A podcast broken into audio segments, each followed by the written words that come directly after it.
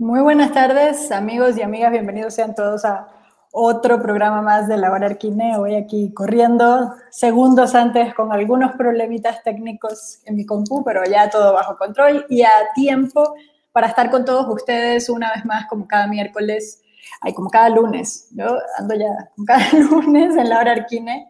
Les digo lo de los miércoles porque a partir de la semana pasada iniciamos una transmisión todos los miércoles, también a las 5 de la tarde, donde estaremos llevándoles a cada uno de ustedes la presentación precisamente de un libro, la explicación de un libro. Así que miércoles a las 5 de la tarde vía Instagram, no se pueden perder en el Instagram Live esos miércoles del libro de Arquina. Este miércoles vamos a, a estar platicando sobre el libro Menos es todo de Alborde, así que no se lo pierdan. Por eso lo de los miércoles. Hoy es lunes, lunes 12 de abril. Eh, pues eh, otro programa más de la hora arquina donde hoy nos van a acompañar eh, o vamos a estar hablando de, también de un libro, pero no solamente de un libro, sino del trabajo que hay detrás de ese libro, que es el, trabajo de la oficina de Alonso de Garay. Antes de conectarme, de invitar a pasar a Alonso y a dos personas que me van a estar acompañando y les voy a explicar ahorita por qué en esta, en esta entrevista, en esta sesión de la hora Arquine, quiero recordarles a todos que se suscriban a la revista, porque eso es parte de lo que hago cada lunes, recordarles que se tienen que suscribir a la revista Arquine, porque además están increíbles los números, no es porque lo hagamos nosotros, pero de veras este número 95, eh, además, ya casi cercanos, en la recta final para el número 100 de Arquine, para esos 25 años que parecen fáciles, pero son muy difíciles, sobre todo en momentos duros como estos que hemos pasado eh, o que estamos pasando todavía con esto de la pandemia, pero bueno, suscríbanse a la revista. Esta revista, además, como ya lo pudieron ver en el programa de Lora Arquina del lunes pasado, trae unos mapas y una información sumamente buena, este, una investigación brutal sobre los 500 años de transformación de la ciudad.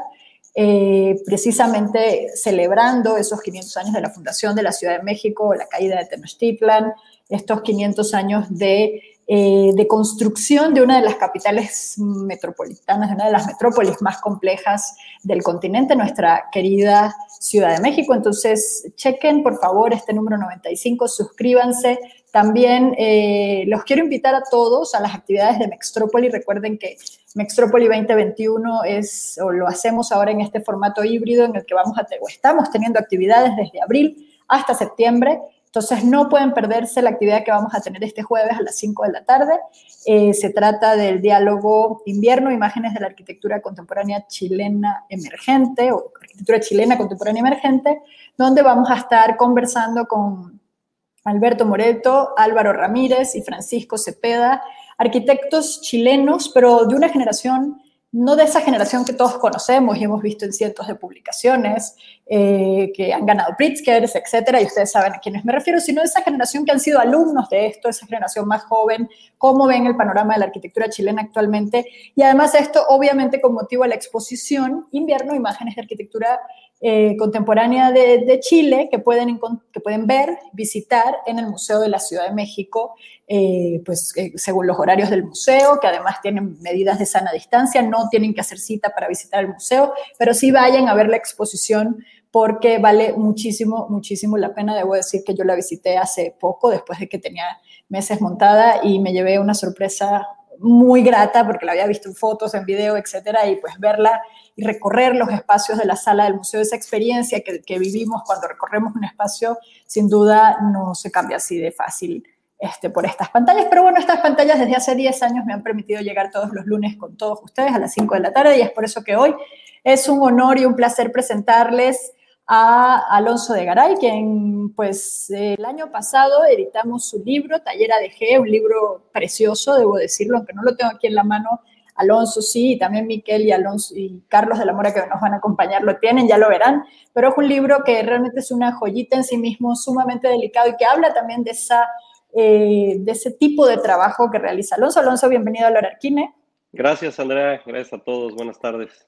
Buenas tardes, a, eh, Alonso, y a todos. También quiero invitar a Carlos de la Mora y a Miquel Adrià. Los invito a ellos dos porque dentro del libro hay una entrevista que, la verdad es fantástica. Tienen que comprar el libro para leerla, o, sí, sí o sí.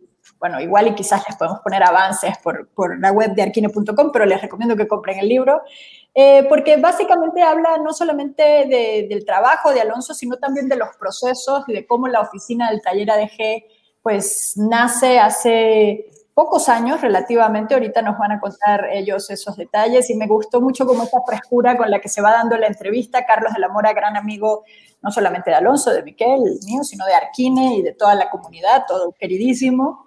Y por supuesto, Miquel Adrián, que siempre eventualmente lo jalamos ahí que nos acompañe en la hora Arquine los lunes a las 5. Entonces, bienvenidos los tres al programa de hoy. Y yo quisiera casi que empezáramos por esa primera, no, sé si es la primera pregunta o ese, que nos cuentes un poquito, Alonso y Carlos y Miquel nos van ayudando ahí a sacar, a, conversar más, pero ¿cómo nace el taller ADG? Sería la primera pregunta. ¿Y, qué significa el, bueno, taller ADG significa Alonso de Garay, pero qué significa hacer arquitectura para el taller de Alonso de Garay? Gracias. Sí, claro que sí, Andrea. Este, pues, eh, es una, una pregunta que es muy recurrente siempre, ¿no? ¿Cómo, cómo, ¿Cuáles son los inicios? Y, curiosamente ese es un poco el propósito también de, haber hecho este libro. Recuerdo cuando, cuando platiqué por primera vez con, con Miquel y con Carlos, este, no estaba yo tan seguro de que fuera el momento correcto de hacer un libro. Era, era, era una, oficina este, joven, eh, que apenas había empezado, pero me acordé que, que, son justo estos los libros que a mí me interesa leer hoy, de, tener y estudiar de los, de los grandes este, despachos, ¿no? Me encantan, me encantan esos libros de los, de los 70 de, de Norman Foster, de, de, de Saja, de, cuando realmente cómo, cómo, empezaron y cómo se construyó lo que hoy ya existe. Dije, bueno, tal vez es una buena oportunidad de generar un, un, documento eh, discreto, este, que no sea eh, ostentoso, pero que sí documente de alguna forma los inicios. ¿Y cómo iniciamos? Ahora sí, este, respondiendo a tu pregunta, eh, yo estuve, tuve la oportunidad de hacer una maestría en Nueva York, en, Columbia, en la Universidad de Columbia, en, en arquitectura y diseño urbano. Y estando allá, eh, cuando terminé la, carrera, digo, la maestría me...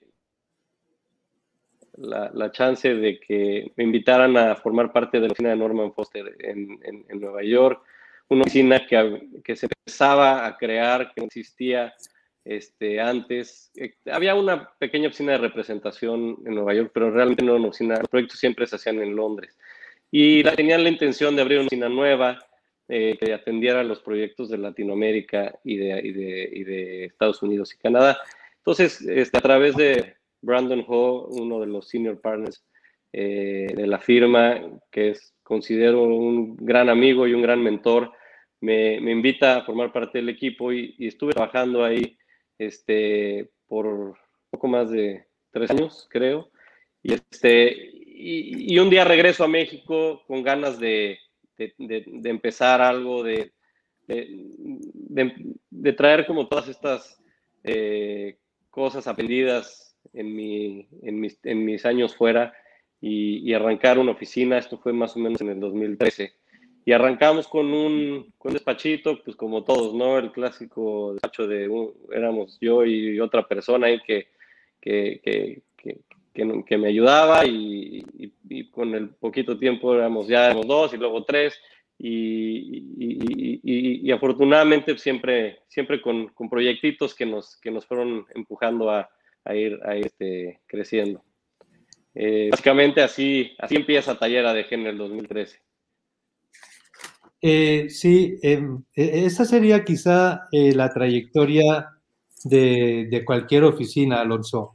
Pero eh, en esa ocasión que platicábamos eh, con Carlos, eh, nos dimos cuenta que detrás de esta, digamos, prudencia, este, discreción de cómo abordas los proyectos y cómo te posicionas dentro de, de, la cancha, digamos, de, la arquitectura nacional, decides tomar una serie de decisiones que viéndolo eh, con una cierta perspectiva son tremendamente osadas. Es decir, de ese despacho pequeñito que tú dices, esperando que llegue el proyectito de la casita y, la ampliación de la casita, tú decides este, buscar a los, a los, eh, al equipo más, más chingón que podías encontrar en la ciudad eh, y ponerte a trabajar para conseguir proyectos de otra escala. Es decir, sí hay una vocación clara como una proyección,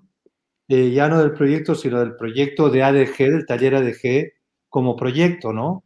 ¿cómo, cómo, cómo abordas ese momento?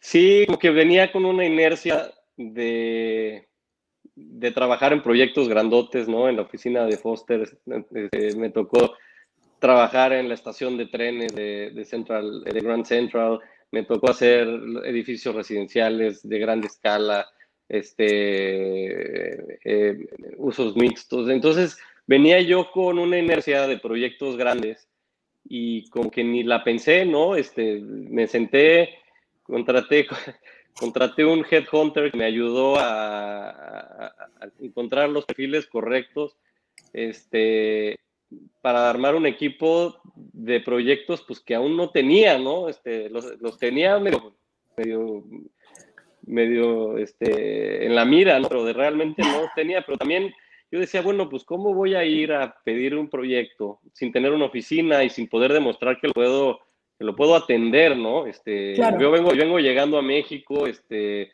no es como que traigo un track record de, miren, todo esto hecho yo y tenía, tenía que, aunque sea, mostrar cierto músculo de, de, equipo, ¿no? Y entonces sí, como, como bien lo mencionas, Miquel, este, sí me aventé, contraté un headhunter, me ayudó a, a buscar a la gente correcta y, empecé un despacho eh, a una temprana edad del despacho, ya, pues ya con, con, un equipo más armado. Y sí, me funcionó, afortunadamente empezamos a, poder conseguir esos proyectos que teníamos este, muchas ganas de hacer, como fue el caso del, estadio Alfredo Harp y algunos otros edificios residenciales que llegaron todos así como, este, como en manada, ¿no? sí, este, así, fue, así fue como, como empezamos.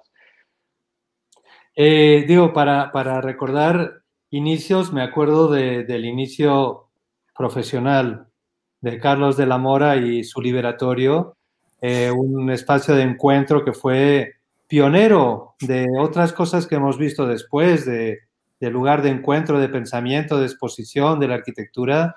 Eh, y, además con ese entusiasmo que siempre eh, ha, llevado Carlos en, sus proyectos. Y hay que decir que Carlos fue quien nos ayudó a acercarnos a Alonso, a conocer mejor su trabajo, eh, siempre pues, eh, atento a lo que está sucediendo y con, esa condición sumamente generosa.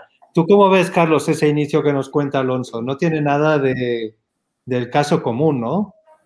No, tiene poco de común. Buenas tardes a todos y, gracias por invitarme a esta, a esta plática. Es un honor realmente estar con ustedes y me da mucho orgullo que este libro sea una, realidad a raíz de esa este, conversación en las, en las instalaciones del Infonavit. Este, me acuerdo que aquella exposición que organizó Carlos Cedillo, este, después de convocar a un grupo bastante importante de arquitectos mexicanos a, a colaborar con él en estos proyectos de, vivienda de interés social. Y me acuerdo perfecto que en esa exposición de maquetas, que estaba padrísima, ¿no? En el espacio central del edificio de Teodoro, con, las maquetas como en línea al centro, este, muy bien ordenadas. Y ahí me encontré con Alonso, a quien, digo, Alonso y yo no nos, no nos conocíamos y, mucho, pero ya, ya habíamos tenido, conseguimos una boda en Valle de Bravo, ahí fue cuando, cuando nos conocimos. Este, eh, me lo encontré ahí y, realmente me llamó mucho la atención su proyecto, porque a diferencia de otras propuestas que vimos ahí, creo que coincides, Miquel, este, tenía una sensibilidad muy particular, Alonso. Y en esta trayectoria este, corta del despacho de 6, 7 años, este, la verdad es que tanto el volumen de trabajo como la calidad del trabajo este, que vimos en, el despacho y que hemos visto y que ahora está plasmada en el libro y que se representaba con este proyectito chiquito ahí en, en el Infonavit. Ya no me acuerdo con cuál de los, o sea, platiqué con los dos, los saludé a los dos, pero a Alonso le pregunté si te conocía a ti, Miquel, y a ti al revés, y no se conocían, ¿no? Entonces dije, no, esto tiene que cambiar en este instante, ¿no? Y ahí empezó la conversación y estaba viendo el primer chat que armamos de WhatsApp, fue hace más de dos años. O sea, esto parece que se dio muy rápido, pero sí tomó casi dos años y medio este, armar este, este proyecto. A mí me tocó, este, como en, algunos proyectos, tú me conoces bien, Miquel, como ese eslabón de dos cosas que ya están muy cerca y solo falta ese último pasito.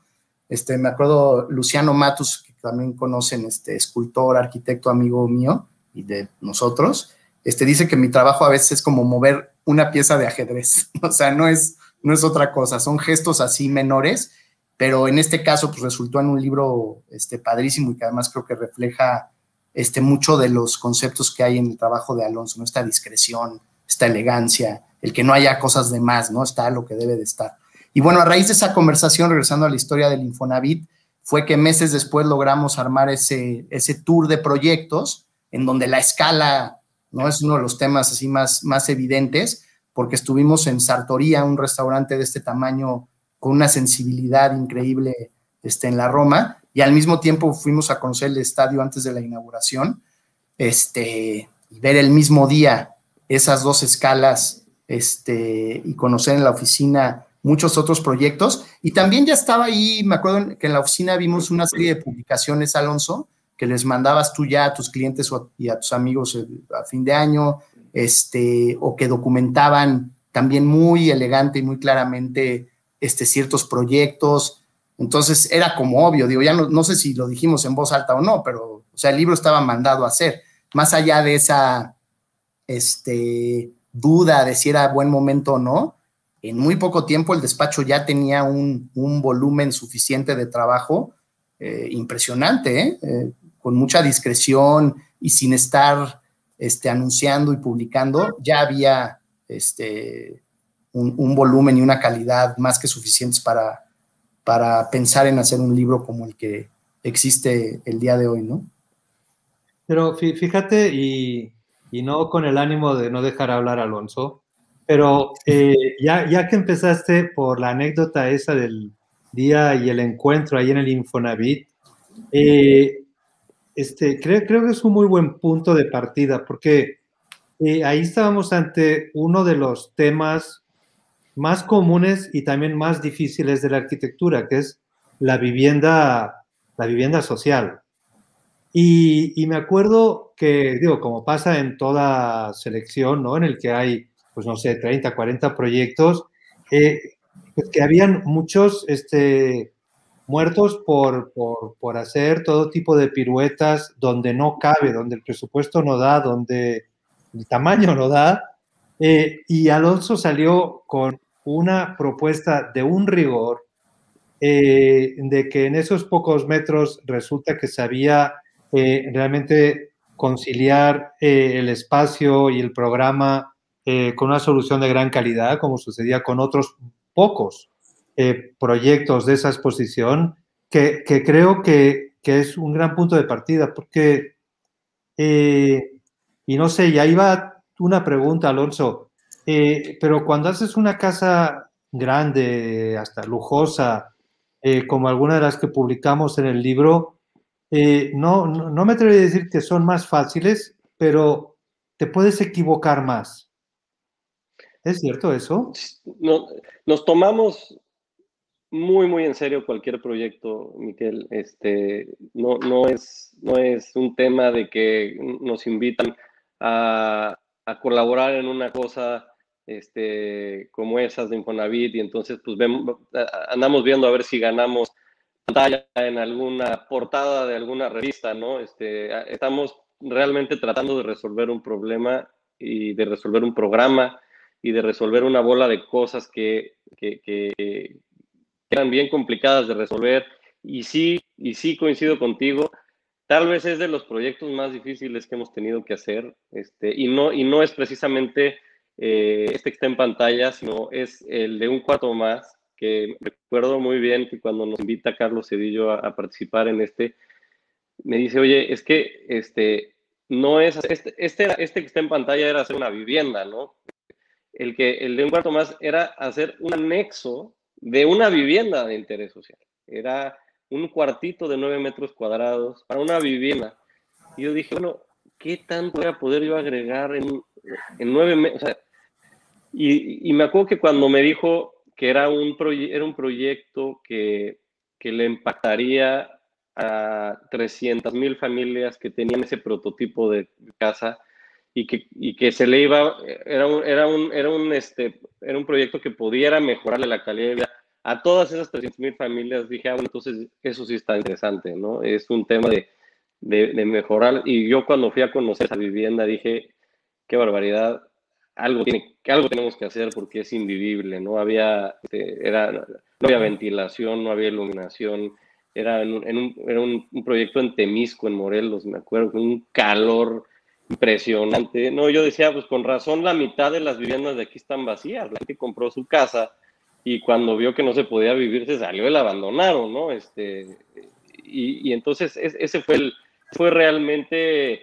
este, yo tal vez de los proyectos más complicados, que hemos tenido que resolver y, al, y, al, y nos los tomamos muy, muy, muy en serio y creo que este, eh, eh, no necesariamente todos los...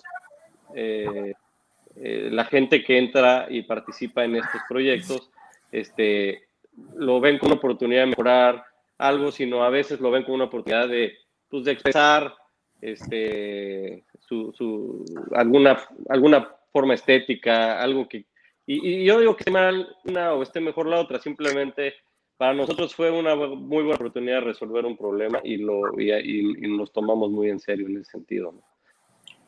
Yo, pues yo voy a decir, a mí sí me parece un grave error que en un proyecto de esos este, el, el, approach o el acercamiento al proyecto sea estético. O sea, era lo, lo, lo, que menos importaba, eran, este, es más, no, no entraba en el programa la estética, la estética resultaba de, Como en todos los proyectos. De, exacto. De Debe ser un resultado.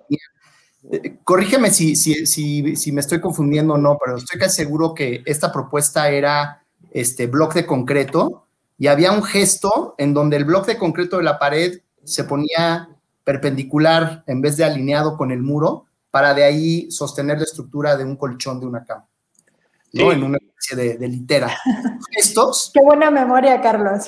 Es que eso fue, eso esos fueron, esas son el tipo de que, o sea, el mismo bloque de concreto, girarlo, que a la vez funcione estructuralmente, pero ya pensando en dónde va. el soporte, en el, que sea soporte del, del colchón. eso a mí me pareció una genialidad. Es, que, es que ya no había, ya no, o sea, es lo que les pasa mucho a las tiendas, ¿no? De, de, este, de interés social.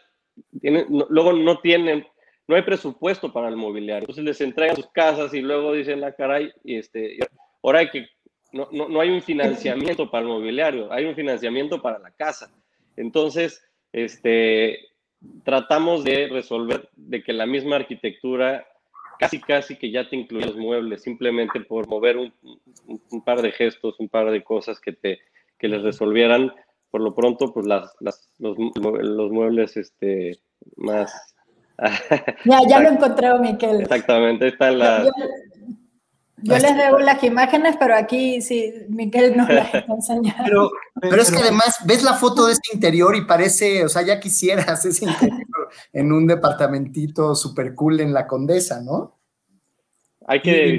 lo interesante también es ver cómo al mismo tiempo que se está planteando un proyecto eh, con este rigor, pero también de esa escala mínima, con ese presupuesto eh, ínfimo, eh, y cómo dándole la vuelta a un blog se resuelve un tema integral, ¿no? De espacio, pero también de mobiliario, etcétera. Al mismo tiempo estás trabajando con nada más ni nada menos que con dos estadios de béisbol. Este, ¿cómo, cómo, ¿Cómo es eso? ¿Cómo puedes hacerlo compatible? ¿Cómo entiendes el ir y venir de, distintas escalas y programas tan diversos.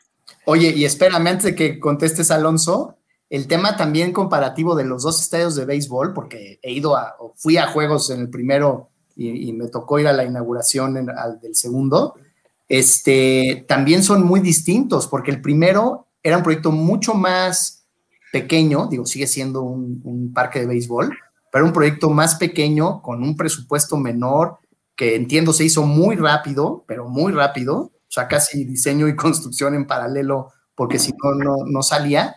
Y este, ibas a un partido de fútbol, a mí me, invitaba Max Villegas, que es un fan de los Diablos, este, entonces íbamos a... De béisbol. Ahí, este, tacos de cochinita y cervezas así al, partido, pero, el, pero llegabas y, no podías no darte cuenta de que estaba esta calidad este, en el estadio, en, no es este que estamos viendo, evidentemente, era, era el anterior, el construía este, ¿no? Pero también la escala y los presupuestos y los tiempos de ambos eran proyectos totalmente distintos, aún siendo los dos estadios. Sí, este, totalmente.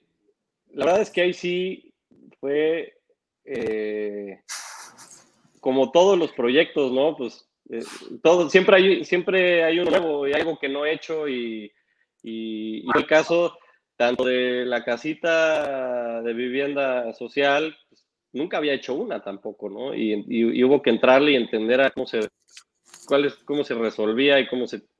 Y nunca había hecho un estadio tampoco y pues hubo que entrarle. Y hablo del caso del Frainano, que fue el primero que hice, este, porque el caso del de, eh, el estadio Harpelu, que es el que está en pantalla, eh, definitivamente es un monstruo que, que, que me llegó recién, eh, recién llegado a México con un equipo este, que aunque ya, que aunque ya, ya, ya, era un equipo relativamente bien armado, pues no, no era un equipo todavía pues para, para podernos saltar algo así.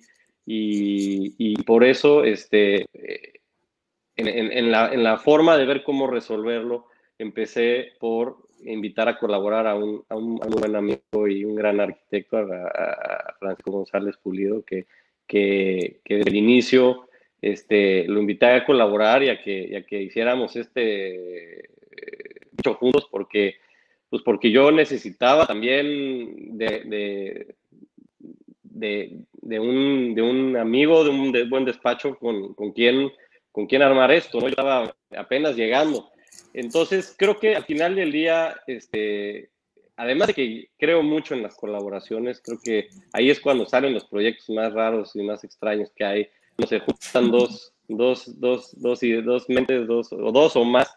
Y creo que este, es el caso de este, ¿no? Claramente eh, se ve mucho.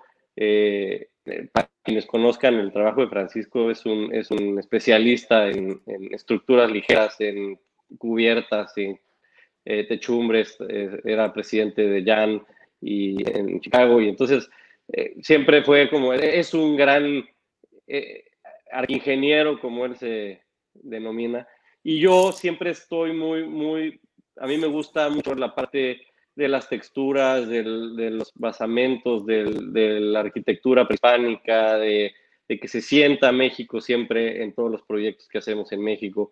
Entonces, creo que se ve como muy, muy clara esa colaboración y creo que, creo que eso es lo padre de este proyecto, ¿no? Que, que, que es algo que tal vez, si yo lo hubiera hecho solo, hubiera sido muy distinto. Si Francisco lo hubiera hecho solo, hubiera sido muy distinto. Y, y aquí es como un buen, como que salió lo mejor de los dos y creo que es lo que está padre, ¿no? En el caso de Frainano se puede ver, ¿no? Es mucho más, eh, digamos, menos high-tech o no sé cómo cómo, cómo, cómo, decirlo, pero se ve mucho más claro. Por supuesto, el presupuesto era eh, completamente distinto. Este proyecto que tenía que hacer en cinco meses, se tenía que diseñar y construir en cinco meses, porque empezaba la temporada y tenían que tener un estadio.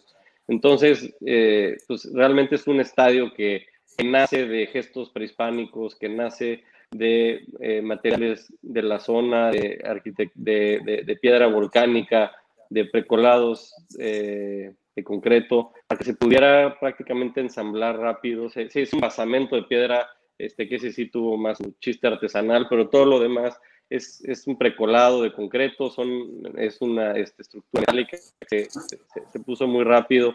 Este, los tensores que hacían referencia a la estructura anterior que existía ahí, de cuando se hicieron estas eh, pequeñas recintos para las, para las Olimpiadas. Eh, ahí existía un, un, pequeño estadio chiquito. Entonces, agarramos un poquito y tratamos de mantener cierta identidad de la arquitectura este, eh, de aquellas épocas, pero realmente, pues, trayéndolo a un nuevo contexto y a, una nueva, a un nuevo uso. Entonces, creo que este, este es un, es, a mí este, este me, me encanta el proyecto, es de los, de los que le tengo más cariño por, por, por, se logró eh, en tan poco tiempo y sobre todo por quienes tuvieron la oportunidad de visitarlo, no, no sé cómo esté ahorita, pero eh, era, era, un, era, un, era todo un, gran, un gran evento ir al Fray sí, una, una, joya, ¿eh? Una joya. Y otra cosa, digo, ahorita que hablas de las colaboraciones y de tener la madurez de invitar a alguien cuando a lo mejor te queda grande un proyecto, esa es otra cosa que en esos seis años es, es increíble para mí la madurez que tiene el taller inclusive este, con la corta edad que tiene. O sea, no ha cumplido 10 años el taller y ya muestra un nivel de, madurez impresionante, sobre todo cuando hablas de temas de arquitectura en donde los tiempos son largos, ¿no? Un proyecto, este, digo, eh, Frainano es la excepción, pero los, los, tiempos en la arquitectura son más bien largos y los tiempos de madurez de un taller pues, son mucho más largos. Yo me acuerdo cuando, cuando estábamos en la Ibero, este, estudiamos arquitectura, este, pues, un poco la idea era, bueno, pues ya eres arquitecto ya cuando tienes décadas de trabajo este, bajo el brazo y entonces es cuando ya puedes este, presumir o llegar a un nivel de, calidad en el trabajo publicable, publicable, digamos, ¿no? haciendo referencia al, al, libro el día de hoy. Pero aquí lo que vimos muy claramente, por lo menos Miquel y yo, aunque tú tenías tus dudas, era que ya existía esta madurez como para hacer un primer documento del, del inicio pero sí al mismo tiempo, para mí, sin duda, con un nivel de madurez que no, no muchos despachos logran y sobre todo en tan corto tiempo. Yo, yo, yo leería esto que dices, Carlos, de las dudas de Alonso como parte de su manera de trabajar. O sea, como e, ese, e, ese acercamiento analítico en el que se cuestiona eh, si procede, si no procede, si se abstiene o no, es decir, la, prudencia como virtud o, la posibilidad de decidir no hacer algo, eh, que yo creo que, se, nota, se, nota en su trabajo y por eso eh, sus dudas era como ese cuestionamiento eh, que, teníamos y que casi como haciéndole de sparrings en esa discusión, servía para ir también reflexionando sobre el, el propio trabajo y en ese sentido recuerdo que, cuando te proponíamos eh, que, tú trataras de identificar el propio ADN, que es de las cosas más difíciles que hay, eh, saber qué quiere decir ADG es más fácil que saber el ADN que uno tiene. Este, eh, pues te tomaste el tiempo y, y, salieron una serie de palabras que de algún modo recogimos en el libro y que me gustaría eh, pues retomar ese punto para que nos cuentes qué quiere decir, qué son las raíces, qué es la simplicidad, la calidad, la temporalidad, el equilibrio y por fin la belleza. Eh, unas palabras eh, tan difíciles, tan grandes, que a veces cuesta acotarlas, ¿no? ¿Cómo, cómo llegas a, ese, a esa síntesis para poderte explicar? Creo que, creo que son en ese trabajo un poco de introspección, porque como platicábamos desde, ese entonces, yo me, yo me dediqué como a trabajar, a hacer proyectos, a, y no tanto a filosofar sobre ellos y sobre, o, sobre cómo este, lo veía, o sea, como que de alguna forma soy más práctico y, y intuitivo, de alguna forma voy haciendo lo que mi sentido común me va guiando y no tanto me, como que no me, nunca me había detenido a filosofar tanto sobre cómo. Entonces, en este trabajo de introspección me di cuenta que realmente e, esas, esas palabras, conceptos o, principios, como le podamos llamar a esas, esas palabras, son, son como de alguna manera eh, cosas que, que, que, me, que me que aplico en general en mi vida, no nada más en mi arquitectura, y por eso creo que la arquitectura es, es, esta representación, es una expresión artística de quien la, como cualquier, como cualquier otro arte, ¿no? Es, este, es una expresión artística de quien lo está diseñando, de quien lo está haciendo. Entonces, de alguna manera, esas palabras son cosas que a mí me interesan en general, como la parte de las raíces, ¿no? Que eh, para mí es algo que que no es innegable de dónde vengo y de dónde, de dónde estoy, y la parte de México y de, que, y, de cómo los proyectos deben de sentirse, eh, que no pueden estar en cualquier lado del mundo, que están donde tienen que estar. Y cuando me refiero a raíces es porque los estoy haciendo en México, ¿no?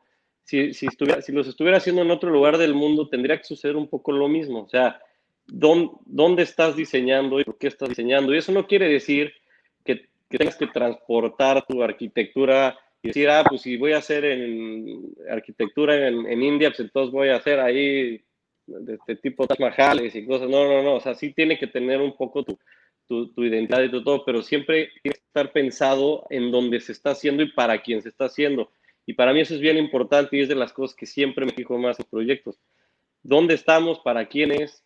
¿En qué cultura se está viviendo? ¿En qué cultura se va a vivir? Y entonces se, siente como mucho más natural eh, el proyecto. Eh, palabras como... Eh, ¿No ibas a decir algo, Miquel? No, no, estaba pensando en que eh, no sé si esas raíces o esa importancia que le das eh, a, a, tu lugar eh, es algo que, que, sabías o es algo que descubres precisamente trabajando fuera, trabajando en una condición extremadamente global como es trabajar con, eh, con el equipo de, Foster. O sea, te lo digo un poco también en condición de, de migrado voluntario, ¿no? Que, que, que con el tiempo eh, también creo que uno eh, pues se enraiza más en la medida que cuestiona el propio lugar desde una perspectiva, desde una distancia, ¿no?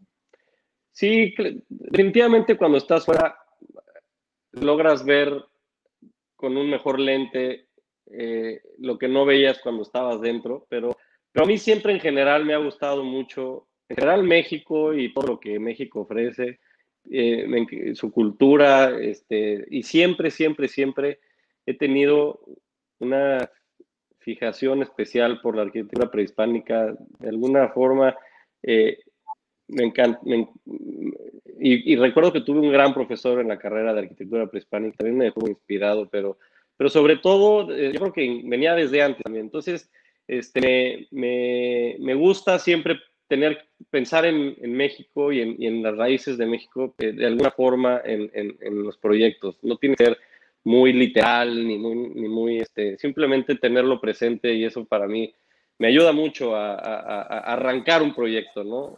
Muchas veces empiezas de, híjole, te dan una, te dan veces por dónde empiezo, y como que si te empiezas a meter, estudiar un poco el pasado, te empiezan a llegar las ideas y a, entrar, y y entrar mucho más fácil.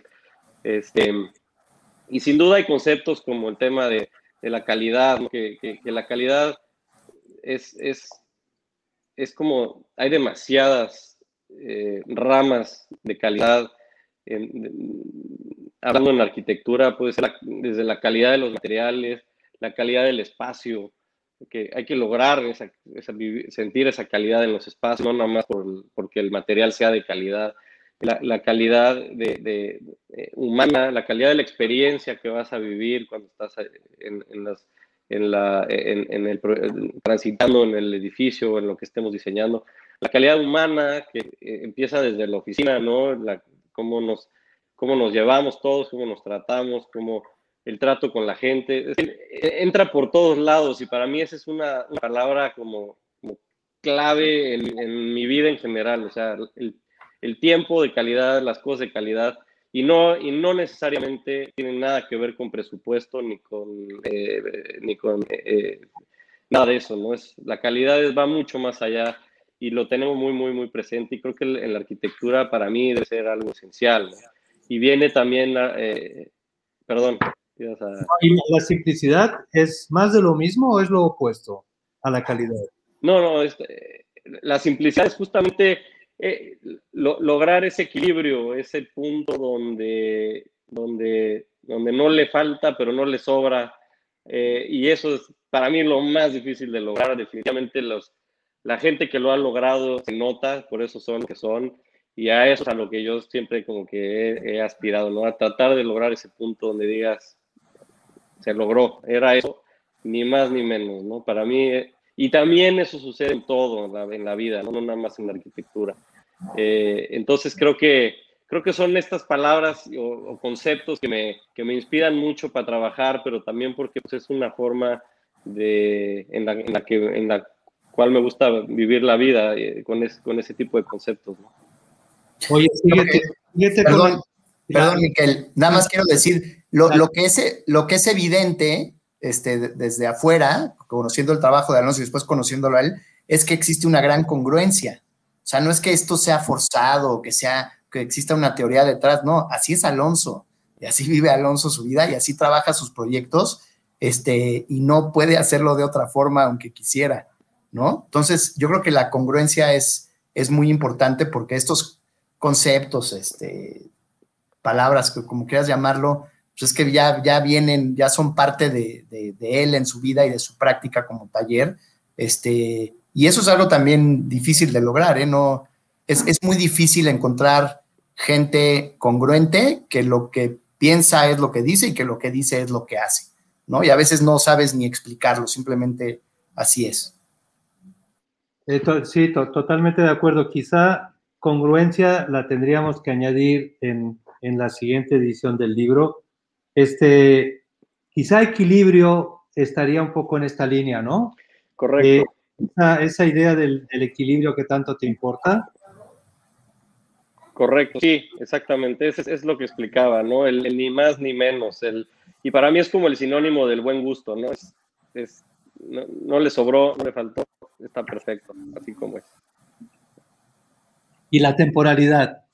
Sí, claro, esa, esa, esa también, porque creo que esa es, híjole, la que, la que te, la que te permite que tus proyectos duren por años, ¿no? Que no se hayan hecho que no se haya pensado algo a través de las modas y a través de, de, sí, de, este, corrientes que están sucediendo en el momento. Yo creo que hay que pensar en cosas que puedan envejecer, no nada más bien, sino mejor, que los, que los edificios, conforme pase el tiempo, se vean cada vez mejor y, y a, empiecen a volverse pues, parte ya de un lenguaje, de un entorno que, ya llegó para quedarse.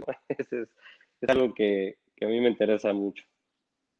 Quizá, quizá la más difícil, no sé, todas eh, me parecen apuestas muy, muy contundentes como para atreverse a, exponerlas así poner, y ponértelas como por delante, ¿no? Como, como un credo. Pero quizá la más difícil sea la última cuando reivindicas la belleza en un, eh, en un momento en el que pareciera que, que no se puede dar cátedra al respecto, es decir, que esa idea vitruviana de, digamos, de, la belleza como uno de los tres elementos que, que, que dan sentido a la arquitectura, eh, pareciera eh, arriesgado reivindicarlo, ¿no? Y tú la, la, pones sobre la mesa y, la pones precisamente como un derecho inalienable de la humanidad. Este, ¿qué, podemos entender por belleza? Lo pongo, lo pongo como un, como un, este, como una responsabilidad que tenemos quienes nos dedicamos a diseñar cualquier cosa, ¿no? Cualquier diseñador de lo que sea. Creo que todo lo que no eh, ha sido creado por la naturaleza, nos toca a los diseñadores crearlo, ¿no? Entonces, tenemos esa responsabilidad de, pues, hacer, de dejar algo bueno en este mundo. Y, es como, como otro día discutíamos, que era, sí, sí, un, una mala, un, mal platillo, pues nada más no te lo comes, ¿no? Un, mal libro, pues no lo lees, pero un mal edificio que lo pusieron enfrente de tu casa, ya ahí quedó. Este, y, y, entonces tienes como esa responsabilidad como, como, como diseñador, como eh, de, pues de, de, dejar algo, de embellecer, de embellecer de, de, tu trinchera lo que se pueda, ¿no? Y, por supuesto que es muy, muy amplio el concepto de belleza y, y muy subjetivo pero de alguna forma creo que, eh, por eso yo siempre hablo de que, de que la belleza no es el fin, sino eh, es el, es el, es el resultado de un proceso. Este, y, yo creo que mientras la gente siga un proceso correcto, todos tienen el suyo, pero mientras haya un proceso correcto, el resultado va a ser va a ser un, buen, un buen proyecto, un buen edificio, un buen lo que sea. Este, cuando, cuando se vuelve el fin, entonces se vuelve como una esculturita que no ni funciona ni, ni nada, ¿no? Este, no, no, no tiene, no es, tan, no es tan arquitectura, sino se vuelve más una pequeña pieza de arte, pero, pero creo, que, creo que para mí esa es la belleza, es más como una responsabilidad que me, que me asumo como diseñador, de decir, bueno, pues algo tengo que dejar bien hecho y, ojalá que todos los que nos dedicamos a esto lo vean igual. Sí, yo, yo tengo, bueno, hay algunos saludos y comentarios del libro. Preguntan por aquí si ya está disponible el libro. Sí, el libro está disponible ahorita, pues, bueno, en, la tienda de Arquine. Si entran a arquine.com, miren, muestren todo su libro para que vean que el libro está disponible. Yo no tengo el libro, pero esta foto es buena, entonces es importante. El libro está disponible, si entran en arquine.com, donde dice vende, donde dice tienda, allí pueden encontrarlo, también en librerías. Eh, acuérdense también que con todo este tema de la pandemia, en los tiempos de, de, las librerías están siendo más lentos que de lo normal, pero en principio está y estará disponible, entonces ya pueden buscarlo. Nos preguntan también una pregunta para ti, Alonso, eh, de cuando hablabas de las colaboraciones y de lo importante para ti que son las colaboraciones y buscar de repente ese otro despacho, ¿no? Que te puede sumar eh, y, como decías, que generar nuevas ideas en, esa, en esa mezcla. La pregunta es que, ¿qué buscas en una colaboración? Pero también dice que si buscas un equipo similar o un equipo complementario. En el momento en que tú decides buscar a otro despacho, bueno, en el caso del estadio lo explicaste, pero en otros proyectos que has tenido que trabajar en colaboración, ¿qué se espera o qué se busca de una colaboración? Creo que en general eh, y no nada más hablando de colaborar con un despacho este, o, con alguien, incluyendo a la gente que trabaja en el mismo taller ADG. Lo que siempre busco es a quien sea mejor que yo en algo, en algo de lo que estamos buscando, a quien haga, sepa hacer lo que yo no sé hacer. Este, eh, yo sé, yo sé lo que, yo sé mis, ¿no? Mis acotados talentos y sé todo lo que no, entonces, ahí es donde, ahí es donde busco colaborar, en todo lo que yo no... Y creo que sucede desde con la gente de mi oficina, son increíbles talentos, todos que de verdad admiro y respeto muchísimo y que y, los proyectos que logramos hacer son, son por eso, porque todos aportan algo de, alguna manera muy buena al, al, resultado final. Y cuando buscamos colaboraciones externas es a lo mismo, ¿no? A ver quién puede sumar ¿no? tendría ningún sentido conseguir a alguien que hace lo, mismo que ya sabemos hacer, ¿no? Este, eh, más, bien, más bien va por ahí, este, Andrea. Muy bien, yo tengo otra pregunta, este, para que no digan que no hable en todo el programa, ¿verdad? Pero básicamente tiene que ver también con el tema de las escalas, que ya mencionaba Carlitos eh, hace rato en su, en su cuando, cuando hablaba al principio de la entrevista. Además de ese volumen del trabajo en tan poco tiempo de la oficina y esa calidad del trabajo, hay un tema de escalas muy dispares. Hablábamos hace un ratito de esos nueve metros cuadrados del proyecto Un Cuarto Más que te pide cuando Carlos Cedillo estaba en el Infonavit, pero también vemos estos estadios, pero también un proyecto de un edificio de usos mixtos en, la Condesa, sumamente también pues complejo, grande.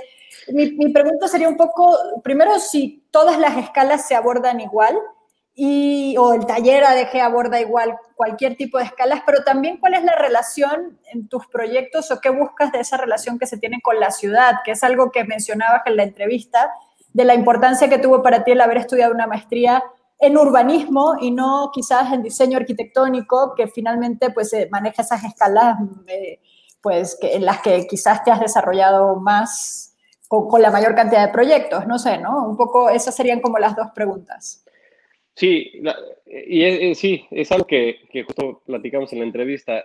creo que la, oportunidad de siempre agregarle algo a la ciudad, de siempre agregarle algo a la cuadra, al peatón, a la banqueta, al entorno, existe en todos los proyectos y es una eh, eh missed opportunity, no sé cómo, eh, no hacerlo en cualquier proyecto. No tiene que ser un proyecto de urbanismo para poder, para poder intervenir el entorno de alguna manera y, eso lo tratamos de hacer siempre en todos nuestros proyectos. Eh, el tema de las escalas, creo que no, no, todos los proyectos atacan igual, pero lo que creo que sí es el, es el proceso, es el proceso eh, que yo considero o como yo aprendí a hacer las cosas, creo que ese sí es un proceso similar en cualquier, eh, en cualquier tipología, no, no, no, no, importando cuál sea, es empezar por estudiar el sitio, por estudiar los climas, por estudiar un poco la historia y así hasta, hasta llegar hasta el último punto. Tengo, tengo como un proceso de cómo hacer las cosas y creo que ese sí lo hago, lo hacemos igual en cualquiera, pero por supuesto en el camino pues va a haber, va a haber que ir atacando muchísimas cosas en unos proyectos que en otros no hay que atacar, ¿no? Pero el proceso yo creo que sí, sí es lo, creo que por eso mencionaba que el proceso es como el, lo, lo, más importante en un proyecto, yo creo que es el proceso, para que tenga un buen final. Y, un, poco, digo, conectado con el proceso, pero también con, con esas ideas que de algún modo el libro que trata de reflejar de tu trabajo, cuando pensábamos el, el libro, eh, y con esa decisión este, eh, singular de, de, de, algún modo insinuar eh, con, con, con, ese bajo relieve de la portada como que ahí podía estar una imagen, pero precisamente se decide que no esté, eh, ¿no? Como un, acto de dar ese paso atrás. A, les voy a contar un, una anécdota que de algún modo tiene que ver con la forma del libro, y es que nos parecía que el libro tenía que ser eh, sutil, fácil, pero al mismo tiempo que, que, sugiriera pues la posibilidad de darse el tiempo para verlo, ¿no? Y por tanto tenía que tener algo como de carpeta. Entonces decidimos que al abrirlo, este, se pudiera ver, este, no sé si salgo ahí en imagen, eh, que se pudiera ver el, el interior, que se pudiera ver la forma del, del, interior eh, como si fuera una carpeta eh, y al desdoblarse así, eh, pues eh, permitiera pues pensar en, en, ese estadio de reflexión. Sin embargo, alguna de las personas que nos lo compró por, este, por, por Amazon o, este, a, través de la tienda de Arquine, este, pues nos reclamó y nos dijo, oigan, pues es que me llegó el libro roto. No, el libro no está roto, así es. La vocación del libro es que sea precisamente así, ¿no? Que sea una experiencia, eh, eh, que sea una experiencia de, de, cómo se abre, cómo se entiende el peso del papel, el blanco del papel, digamos, todos son eh, como decisiones que tenían mucho que ver eh, con, con, el, con el contenido mismo. Oye, y en las que entiendo tuvo mucho que ver también Alonso y el taller. ¿no? Ahí sí fue ya una colaboración de, de Alonso con Arquine, ¿correcto? Y con el equipo de, de diseño también de, de, Alonso, que trabajamos eh, de la mano pues, para ir tomando toda esta serie de, decisiones, ¿no? Cómo poder contar eh, una historia que al mismo tiempo está llena de G, pero es Alonso de Garay, eh, ¿no? Había todo, todo un trabajo interesante para, para poder reflejar la personalidad de este trabajo, como decías tú, Carlos, eh, pues, eh, incipiente, ¿no? De, de, pocos años, pero eh, en el que todos los pasos han sido como pasos como eh, contundentes, muy seguros, muy claros, con, con, con una selección de, de obras eh, extraordinaria. Y me parece importante este, aclararlo, porque tampoco es fácil y no es una interpretación de Arquiné de la obra de Alonso en un libro, sino es una colaboración, volviendo al tema de las colaboraciones, o sea, el libro es una obra y es una colaboración que sí replica algunos de los conceptos de los procesos de Alonso, que como él dice, resultan en belleza, resultan en elegancia, resultan en atemporalidad, pero no son los objetivos, ¿no? Este, el proceso lleva a ellos y es, es, un, es un destino este, afortunado y es un destino que suele suceder cuando haces las cosas con disciplina, con conocimiento y con sensibilidad, sobre todo, ¿no? Así es, pues eh, los invitamos a que conozcan más el trabajo de, de Alonso de Garay, del taller ADG. Eh, este libro, como siempre, eh, el libro es un medium, es, un, es una herramienta eh, para llegar eh, finalmente a la experiencia tridimensional de visitar las obras, de conocerlas, y pues muchas de ellas se pueden se pueden visitar. Digo, en un solo día con Carlos nos echamos unas cuantas, ¿no? y sin duda nos quedaron otras, otras más lejos por ver. Pero, pero que el, el, libro trata de reflejar también todo ese espíritu y pues y, pues, que conozcan más y mejor el trabajo de Alonso. Yo para eso también los invito, bueno, a estar atentos a arquine.com, donde estaremos, hemos publicado y seguiremos publicando el trabajo de Alonso, de Alonso, obviamente al libro, pero también a estar atentos a las actividades de Mextrópoli, porque de hecho Alonso de Garay forma parte, o bueno, su trabajo dentro de, la idea es que en el mes de agosto, acuérdense que Mextrópoli este año 2021 está tomando, nos estamos tomando seis meses para pensar la ciudad, para pensar la arquitectura, y la idea es que en el mes de agosto vamos a poder inaugurar, visitar la exposición de Alonso del Taller ADG, que va a tener lugar en el Museo Franz Mayer. Eh, entonces también estemos muy atentos a eso y obviamente con la inauguración de, la exposición tendremos también una conferencia de Alonso y muchísimo más para seguir conociendo más de cerca su trabajo. Este, entonces estén siempre atentos a todo lo que nos trae Mextrópoli y Arquine. Alonso, Carlos, nos quedan pocos minutos. No sé si quieren agregar algo más antes de despedirnos. No, agradecerles a ustedes, Andrea, Miquel, Carlos, gracias por por haberme hecho parte de la familia de Arquine. Este, eh, estoy muy contento con, con, el resultado del libro. Creo que es un, gran documento que, que quedará, quedará por años. Carlos. Yo nada más agradecer, yo me siento muy honrado de que, me, de que me hayan invitado este, a la conversación inicial que está plasmada en el libro y a esta conversación el día de hoy. Alonso, felicidades a ti y a tu equipo en el taller por el trabajo y nos quedamos, creo, todos con muchas ganas de ver qué viene en los, en los años que siguen para Taller ADG. Así es, seguiremos atentos a lo que hace Taller ADG. Muchísimas gracias, Alonso, Carlos y a Miquel por acompañarnos el día de hoy.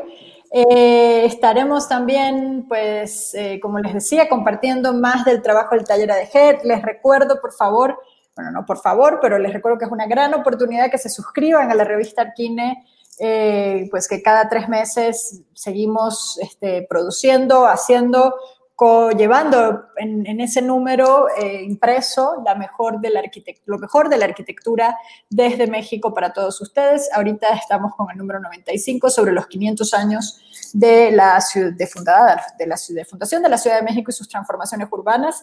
También les recuerdo el próximo jueves 15 de abril a las 5 de la tarde hora México, 6 de la tarde hora Chile eh, y digo estos dos horarios porque tendremos un conversatorio, una mesa de diálogo sobre arquitectura chilena contemporánea emergente. Hablaremos con tres jóvenes arquitectos chilenos, Alberto Moleto, Álvaro Ramírez y Francisco Cepeda, sobre eh, el panorama de la arquitectura contemporánea chilena, pero en esas generaciones, eh, digamos, por debajo de, de los grandes nombres que conocemos, qué está pasando, qué están haciendo, cuáles son sus oportunidades.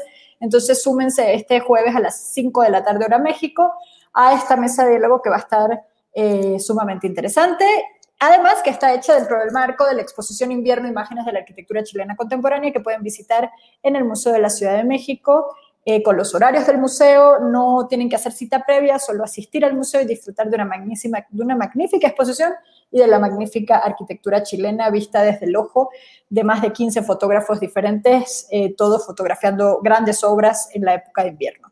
Ahora sí me despido. Eh, muchísimas gracias a todos los que nos acompañaron. Los invito este miércoles, también a las 5, pero por Instagram, a ver nuestro miércoles de libro y hasta el próximo lunes, donde tendremos en la hora Arquine, por este canal, a Sandra Calvo para hablar de arquitectura sin arquitectos eh, de todo este trabajo que eh, ha venido haciendo Sandra Calvo. Sandra es artista, pero muy vinculada a la arquitectura y seguramente va a ser una conversación sumamente interesante. Muchísimas gracias a todos y hasta el próximo lunes con más de la hora Arquine.